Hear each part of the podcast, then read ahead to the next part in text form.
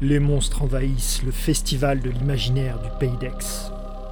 Les 12 et 13 octobre, à Lambesque, vous pourriez rencontrer celui qui scrutait les étoiles. J'ai toujours aimé observer les étoiles.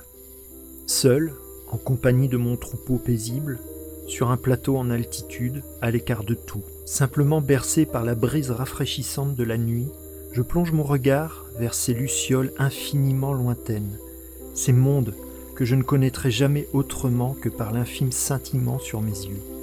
Admirer les étoiles m'a toujours fait rêver, voyager au-delà de ma petite montagne. Je me suis souvent senti apaisé, rassuré par cette présence immuable. Jusqu'à cette nuit où, les yeux plongés dans les abîmes ténébreux, les astres ont scellé le temps d'un battement de cœur. L'espace me regardait en retour. Le vide du cosmos est vivant.